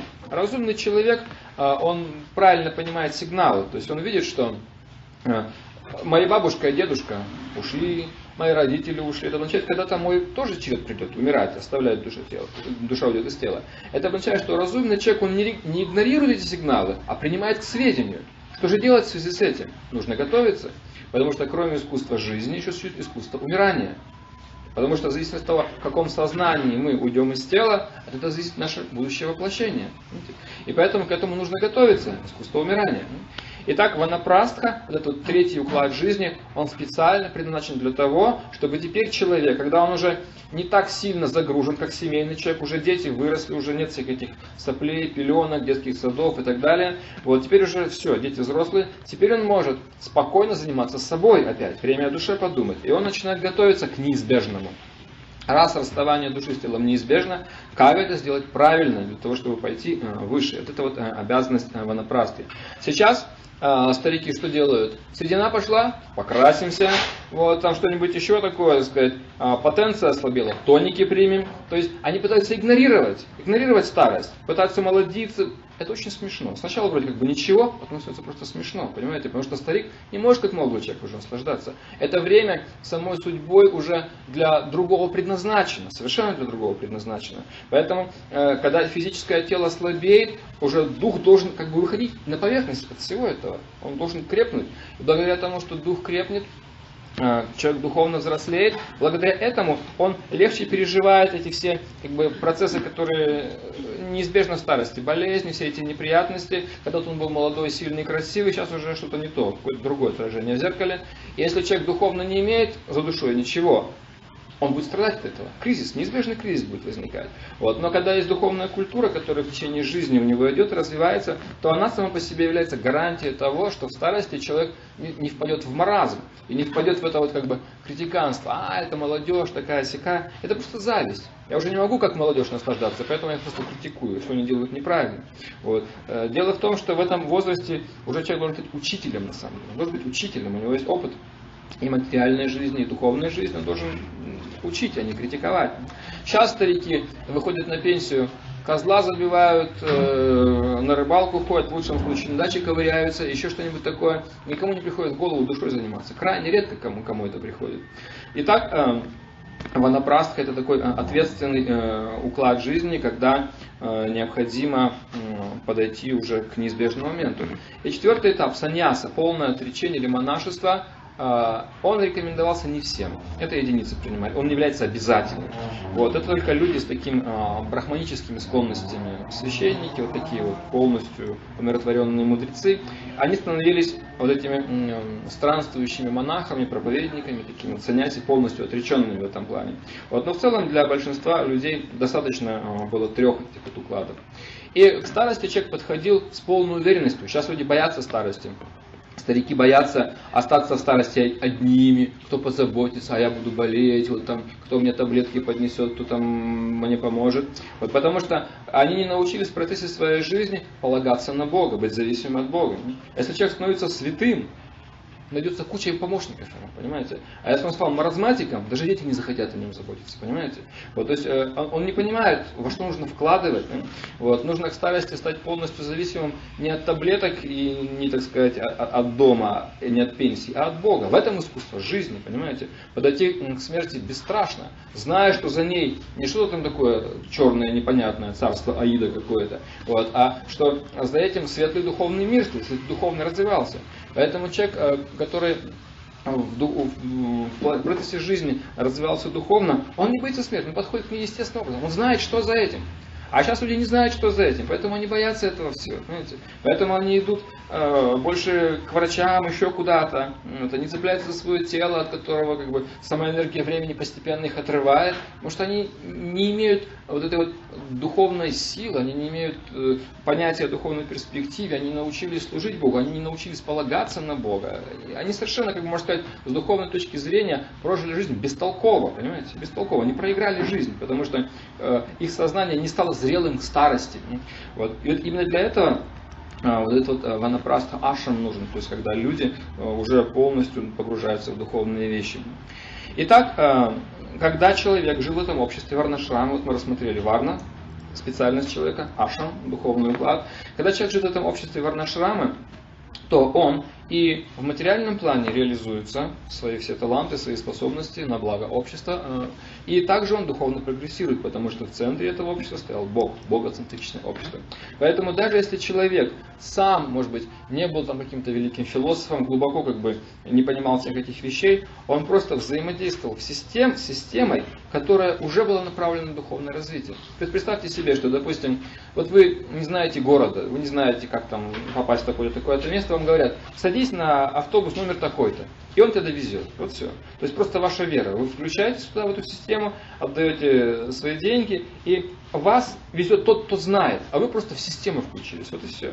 Итак, даже самый простой человек общества Варнашрама, шудра, рабочий, который не может глубоко философию понимать по своей природе, он просто э, находится в том обществе, которое ведут зрелые духовные лидеры к Богу.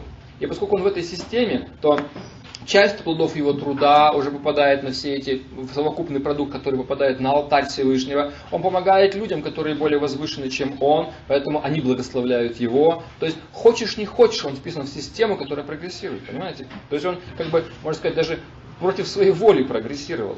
Потому что так было устроено общество. Все в одной как бы упряжке, в одной системе двигалось к Богу.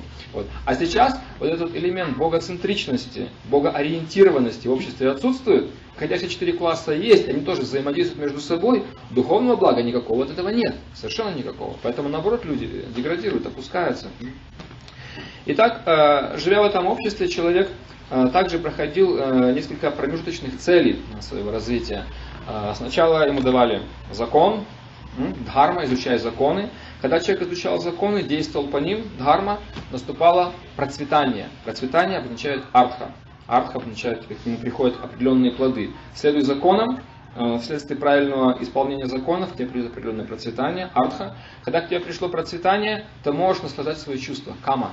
Третья цель жизни. Первое – дхарма, познай закон, живи по законам. Второе э, – артха, достигни экономического процветания. Когда ты достиг процветания, кама, наслаждай свои чувства. Когда насладил свои чувства, мокша, освобождение, последнее. Теперь душа как бы спокойно уже может идти дальше. И вот эти вот четыре э, как бы, этапа в своем развитии человек э, тоже проходил. И э, практически это выглядело так, что когда человек э, рождается, э, то он оказывается сразу же должником. Вот родился ребенок. Он еще ничего как бы здесь не сделал, уже готовые пеленки, уже коляски, уже всякие там эти соски и так далее, уже куча родственников его ждут. То есть он с самого начала уже оказывается должником. И веды говорят, что э, когда живое существо рождается, оно должно сразу пяти категориям живых существ. Первое, оно должно родителям, конечно же. Второе, оно должно брахманам, которые потом обучать его будут, духовная культура. Оно должно полубогам. Полубоги это, это, это вселенская жеу, которая контролирует стихии, дает тепло, свет, дождь, там, вентиляция, ветер, воздух. Итак, полубогам, предкам, основателям династий, от которых пошло тот или иной род, и другим живым существам. Потому что когда мы питаемся, мы едим не что иное, как тела других живых существ. Итак, мы должны пяти категориям живых существ. Каждый должен, абсолютно. И поэтому вот это вот общество ведическое было построено на том, что человек, живя э, в процессе жизни, отдает долги. Как он отдает долги родителям? Заботясь о них. Как он отдает долги предкам? Поклоняясь им, совершая определенные ритуалы поминовения предков. Вот, э, есть такая планета в этой вселенной, называется Питалока, планета предков, где живут эти вот основатели династий.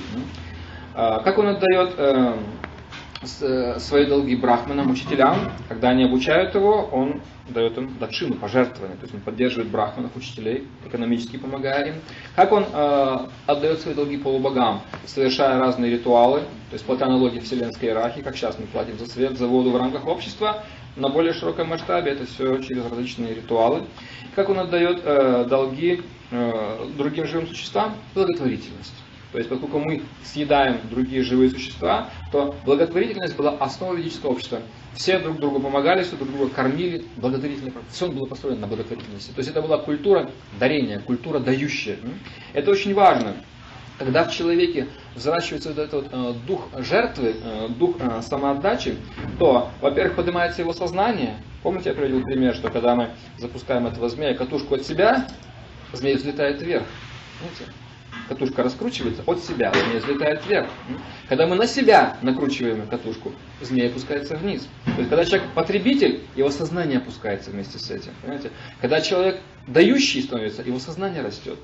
Итак, э, все выигрывают от этого, потому что культура дарения, культура благотворительности существует, растет сознание человека. Но самый скрытый, как бы, эзотерический момент этой культуры в чем? Когда человек учится отдавать свое, свое, тогда ему в конце концов легко отдать себя Богу. Понимаете? Очень важный момент.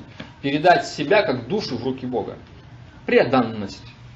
Корнем слова преданность это дан, дана, отсюда дань, собирать дань. Да, а значит отдай. Смысл духовной жизни состоит в том, чтобы отдать себя Богу, предаться Богу. Так вот, если человек в процессе жизни не развивал в себе тенденции давать вообще, не участвовал ни в какой благотворительности, если он ничего не давал своего, тогда ему будет очень трудно отдать себя. Понимаете? Сначала люди, легче отдать что-то свое. Возьмите 3 рубля, ну ладно, только отстаньте. Все. Себя никто не отдаст, себя отдают в конце. Но, как сказано в той же Нагорной проповеди, там, где богатство ваше, там и сердце ваше. То есть, куда вы сдавали свое богатство, туда вы пойдете сами, естественным образом. Понимаете? И когда человек в процессе жизни учился отдавать Богу через общественные отношения, тогда ему легко, в конце концов, себя самого отдать Богу. То есть в этом скрытый эзотерический смысл этой вот о, культуры самоотдачи, культуры жертвы, понимаете? Итак, общество Варнашама было построено э, именно вот таким вот э, образом. И э, человека учили э, с самого детства отдавать. И основой, основой этого общества было вот это вот третье понятие. Варны мы рассмотрели, классы, ашрамы, социальные уклады рассмотрели. Третье слово – дхарма. Дхарма – это обозначает обязанности. То есть в этом обществе акцент строился на обязанностях. Сейчас люди очень много говорят о правах. Права человека, мои права на то, права на все. Но люди не очень любят говорить об обязанностях. Так вот интересный момент. В Ведах вообще ничего не говорится о правах, там говорится только об обязанностях. Как же так? А как же наши права? И вот здесь интересное понимание. Когда все исполняют свои обязанности, все исполняют свои обязанности, вопрос о правах не возникает. Потому что мои права – это обязанности другого. Понимаете? Это обязанности другого. И когда все исполняют свои обязанности, никаких вопросов о правах нет. Когда кто-то пренебрегает обязанностями, вот тогда возникает вопрос о правах. Пенсионер говорит, мое право, там то-то, то-то, то Это что такое обозначает? Что государство пренебрегает обязанностями, заботы. Оно пренебрегает обязанностями, и поэтому у кого-то возникает болезненный вопрос о правах, понимаете? Но если общество строится по принципу дхармы, ты обязан, ты должен, и об этом постоянно говорится, и все исполняют свои обязанности, никаких проблем с гарантией прав не существует, понимаете? Вот так это все решается. А когда люди забывают о своих обязанностях, забывают, вот тогда возникает болезненный вопрос с моими правами. Мои права притесняются и так далее. И так далее. Вот. Но вот это общество Варнаши Мадхармы, оно так было построено, что люди исполняли свои обязанности, дхарму, в рамках варны, профессиональной принадлежности и ашрама, социального уклада. Если ты ученик, обязанности, учись, изучай священное писание, будь аскетичен, прост и так далее. Теперь ты перешел в следующий уклад жизни, семейный человек, ты можешь наслаждать свои чувства, ты можешь зарабатывать деньги, хорошо. Но чтобы не привязаться к этому, будь благотворительной личностью. Раздавай то, раздавай свои богатства, корми людей, помогай, заботься. Так твое богатство не поработит тебя. Теперь следующий уклад жизни, ты стал а, ванапрастха, пенсионером. Какая обязанность на этом этапе? Становись аскетичным, развивающий больше знания, привязанность к Богу. Когда ты стал саньяси, отреченным проповедником, давай людям знания, обучай их, показывай всем пример этого отречения. То есть на каждом этапе существуют определенные эти вот обязанности. Итак, варнаша мадхарма это обязанности в рамках профессиональной э, принадлежности и вот этого социального уклада. Вот. Э, сейчас в центр жизни вместо Бога люди ставят что? Люди ставят может быть, деньги, семью, что-то еще и так далее. Но ни один из этих центров он не является постоянным. Постоянным является только Бог и принципы, связывающие нас с Ним. Вот. И как известно, у всякой философии есть определенные моральные последствия. У безбожного общества Такая философия. Я наслаждаюсь, я центр жизни, я, я пуп земли, все должны служить мне. Такая философия. И последствия это э, желание взять все от жизни любой ценой. И отсюда рождается дух потребительства, эксплуатация и так далее. У богоцентрического общества философия «я слуга Бога», «я отдающий», «я служу Богу», через эту общественную структуру, помогая другим живым существам. То есть это этика свою жизнь на алтарь, жизнь жертвы. А, Бог это, как мы сказали, как корень, поливай его, и когда мы поливаем корень, тогда все остальные процветают. И как поливать корень? Через ритуал, ритуальная культура, вот это вот раздача долгов, служение Богу и так далее. И вот это жертвоприношение становится своего рода как бы таким мостиком, мостиком между материальной реальностью и высшей реальностью. И высшая ценность юридического общества была что? Когда человек получает за свою жизнь, за свою жизнь в жертве, в ритуале, он получает что? Благословение Бога. Например, сейчас человек совершил какой-то геройский поступок, звезда героя, герой России или еще что-нибудь. То есть признание или э, благословение свыше это очень большое благо. И по ведам высшее благословение в жизни – это благословение Бога, это высшая заслуга, эта жизнь считается, увенчалась успехом. Итак, э, этот ритуал, как мостик между мирами, позволял человеку вступить в отношения э, с Богом. И как, так сказать, оценивался уровень общества? Уровень общества оценивался по, гуну, по гуне благости. Сейчас критерий развитости общества в гуне страсти оценивается. Гуна страсти что? Внешний рост, экономическое развитие, деньги, количество потребления. Заметьте, потребление на душу населения. Не отдача, а потребление на душу населения. Никто не хочет отдавать, всех и так налогами задавили, понимаете, какими-то. Поэтому идея отдавать не возникает, люди хотят только потреблять. Вот. И вот э, критерий в гуне страсти. Насколько люди могут хорошо потреблять. Потреблять, тратить свои деньги. А критерий гуни благости это означает, насколько люди здоровы на физическом плане, насколько они моральны на моральном плане, насколько они духовны. А духовность проявляется в способности отдавать. Духовность проявляется в способности отдавать. И вот это критерий развитого общества в гуни благости. Как деградировало общество Варнашам, как я сказал, а, с головы. А, сначала священники, потом от них все остальные. Это хорошо было видно, особенно в западной цивилизации, предположим, как произошли буржуазные революции Европы. А, священники, ясно, что с ними произошло в средние века, вот, об этом свидетельствовал инквизиция, более поздние процессы, вот, всякие разные. Вот, они потеряли знания, они потеряли э, аскетизм, и очень просто, так сказать, э, у них цари вышли из-под контроля, и так цари вышли из-под контроля священников, стали что делать? Давить на буржуазию. Очень сильно. То есть они не слушали больше священников. Им хотелось больше, так сказать, давать. Потому что, вернее, чтобы больше налогов было. И поскольку они стали очень сильно давить на буржуазию, то в конце концов буржуазия э, это надоело, произошли буржуазные революции. Монархов устранили, или в лучшем случае, как в Англии, оставили так символический, так сказать, образ, как там, король-королева, и все. То есть э, буржуазия пришла к власти, желудок стал править. Священники так, сбоку припеку. В тех странах, где давление пришлось не на буржуазию, а на рабочий класс, как у нас, на пролетария, произошли пролетарские революции. Вот и теперь шудры, ноги, низший класс людей, рабочие и крестьяне стали править. Колхозник э, и рабочий, колхозница и рабочий. И между ними тонкий слой интеллигенции. Тонкий слой, понимаете? То есть брахманы из лидеров общества превратились в тонкий слой, которые, чтобы, сказать, они не взрывались с двух сторон. С одной стороны мускулистый рабочий с молотом, с другой стороны не менее мускулистная, мускулистая колхозница со своим серпом. Все. Интеллигенция зажата, так сказать, полностью. И получилось, что когда произошли вот такие вот революции, особенно у нас, там, где буржуазная революция, ладно, все-таки буржуазия, вайши немножко поумнее, чем шудры. Вот, поэтому общество это западное не более процветающее традиционно. У нас, где шудры, такие как бы, ну, голодранцы, что называется, пришли к власти, многие пришли к власти, они еще не соображают, естественно. Вот, э, священников к стенке, буржуазию к ногтю. Это что обозначает? Представьте себе, что ноги, ноги бьют по голове, потому что голова это брахманы, и ноги бьют по животу, потому что это буржуазия. Как можно жить?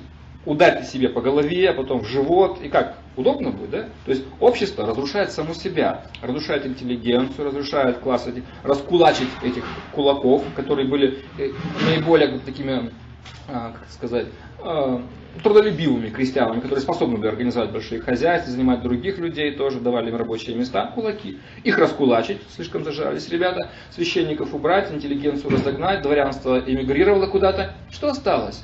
Естественно, наступил голод, естественно, наступил кризис, мы знаем эту историю нашей страны. Потому что общество само себя бьет в живот, бьет по голове. Это идиотизм, понимаете, полнейший. То, через что э, прошло наше общество фактически. И э, помогать просто каким-то отдельным классам совершенно глупая вещь. Однажды вот основатель нашего общества Шила Прабхупада в Америке разговаривал с одним э, лидером профсоюзным. Он говорит, чем вы занимаетесь? Он говорит, мы защищаем права такого-то класса, права рабочих. Прабхупада говорит, это глупость. Он говорит, почему? Рабочие, нужно помогать рабочим, мы профсоюз помогаем. Он говорит, это глупость. Он говорит, почему? Он говорит, вы пытаетесь просто лечить ноги. Он говорит, ну и что такого? Социальные, ноги социального организма, шудры. Он говорит, нужно не это, нужно душу в тело вернуть. Когда вы вернете душу в тело, социально говорит, ноги зашевелятся, и руки, и голова, все будет в порядке. То есть помогать всем людям, независимо от их класса, нужно тогда, нужно так, чтобы в общество вернулась духовная культура как душа. Когда душа уходит из тела, что с телом происходит? Тело разлагается. Точно так же, когда духовная культура уходит из общества, из социального организма, что происходит с обществом? Общество деградирует. Поэтому нет необходимости заботиться отдельно о рабочих, о крестьянах, о том, о сем. Необходимо заботиться о духовной культуре, о том, что одушевляет все общество. И наша как бы скромная попытка состоит в том, чтобы возродить духовность, возродить класс людей, которые обладают чистым духовным знанием, чистыми качествами, чистым характером, которые могли бы другим указывать цель жизни. Брахманическая культура, душа общества, понимаете, основа. Если этого нет, все остальное это просто-напросто э, бесполезно. И э, люди нуждаются вот в этом э, духовном кормлении. Э, если этого кормления не будет, все будет бесполезно. Вот. И э, поэтому фактически самое главное это вернуть людям просто-напросто духовное знание. Когда будет это вот духовное знание, то постепенно природа людей очистится. Сейчас все классы уже есть. Есть интеллигенты, есть рабочие, есть крестьяне, бизнесмены, есть управленцы, есть. Но они не знают в чем их предназначение. Нужно духовное знание, чтобы они очистились. И когда они очистятся, они поймут, что мы сможем тогда работать нормально, э, гармонично, когда в центре будет Бог, потому что Бог это наиболее общий элемент в обществе. Нету общего элемента в обществе, нету общества, нету гармоничного. Поэтому такие маленькие общества, клеточки такие, по интересам какие-то существуют, а единства в целом такого духовного, идеологического не существует. Вот, поэтому э, начинается возрождение какого-то общества с возрождением духовной культуры. И когда духовная культура в какой степени она вернется в общество, в той мере мы можем надеяться на то, что общество будет э, гармоничным. Вот все. На этом про общество Варнашрамы. Какие будут вопросы по этой теме? А вот э, Существует сейчас исламские государства, которые, в принципе, тоже теократические. Можно их считать возымающими? Исламские государства теократические. Ну, просто можете посмотреть на эти общества, счастливы ли там люди, прогрессируют ли они духовно. Э, дело в том, что э, я как бы э, подозреваю, что эта духовность не всегда осознанна. Там на уровне веры люди принимают Бога, на уровне веры. Но есть такое подозрение, что люди не занимаются там каким-то активным преданным служением Богу, поскольку нет ясного понятия о Боге, как о личности. Как известно, в мусульманских храмах отсутствует изображение. Более того, это запрещено. Запрещено. То есть, э, вроде бы есть какое-то такое очень абстрактное представление об Аллахе как о личности, но нету ясного понимания. И отсутствие этого ясного понимания проявляется в том, что у людей нет служения Богу. А раз нет служения, значит нет очищения. Нет очищения, нет понимания. Поэтому я как бы беру на себя смелость сказать, что хотя формально эти общества являются как бы такими, ну, по-своему, в каком-то смысле духовными, но, если вы помните, а у вас не было никакой лекции, большинство людей последователи на уровне веры. То есть они просто представляют к определенной конфессии, и все. Мы правы, у нас вот такое вот общество, и все.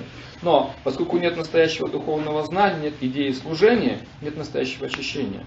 А раз нет настоящего очищения, то не будет какого-то счастья большого. Просто будет, это будет своего рода, знаете, такая, как бы, я бы сказал, псевдодуховная диктатура, не побоюсь этого слова. Потому что люди не чувствуют себя свободными.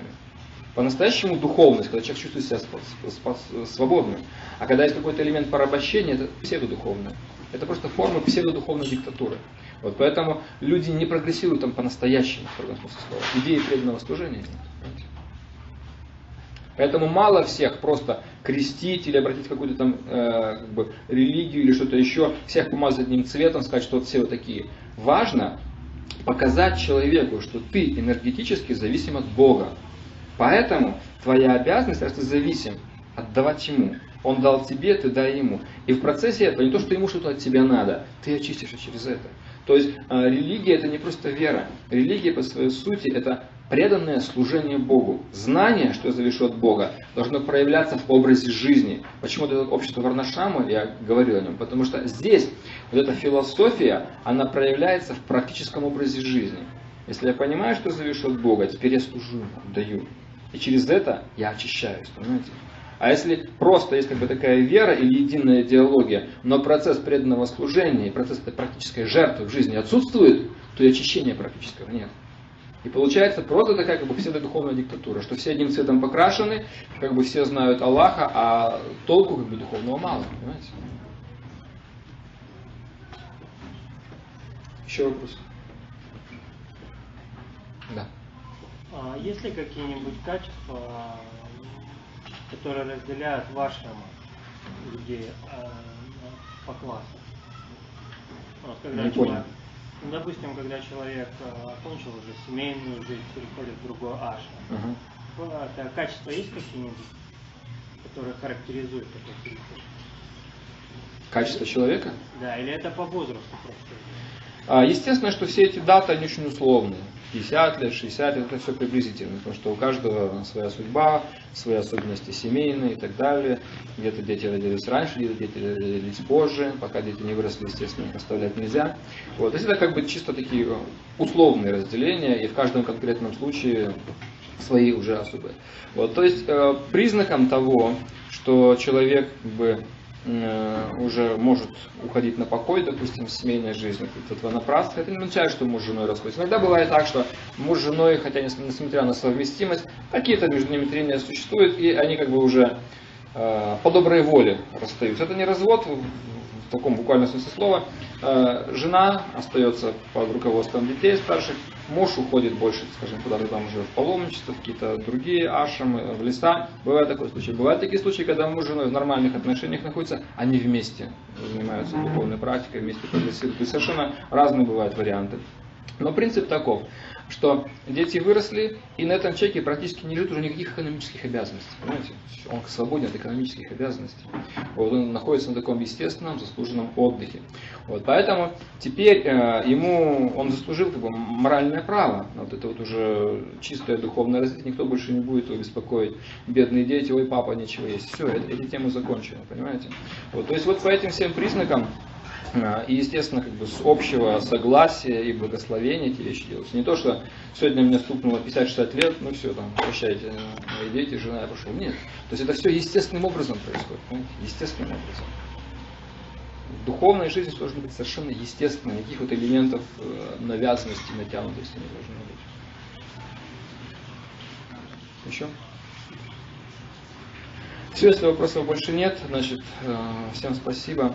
И следующая у нас будет лекция посвящена отдельно, э, уже более подробно вот этому семейному укладу жизни. Я немного говорил об этом, потому что будет это отдельная тема выделена. Э, взаимоотношения э, мужчины и женщины. Это будет лекция 4 июля.